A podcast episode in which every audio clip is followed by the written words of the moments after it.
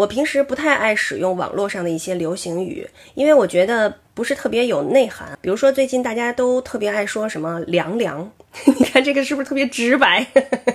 嗯，就更不用说这个什么嗯 “y y d s” 啊这类的，就是只用几个字母来表示一些意思的，那就更没有什么美感，也没有什么技术含量了。嗯，我觉得语言呢是用来交流的。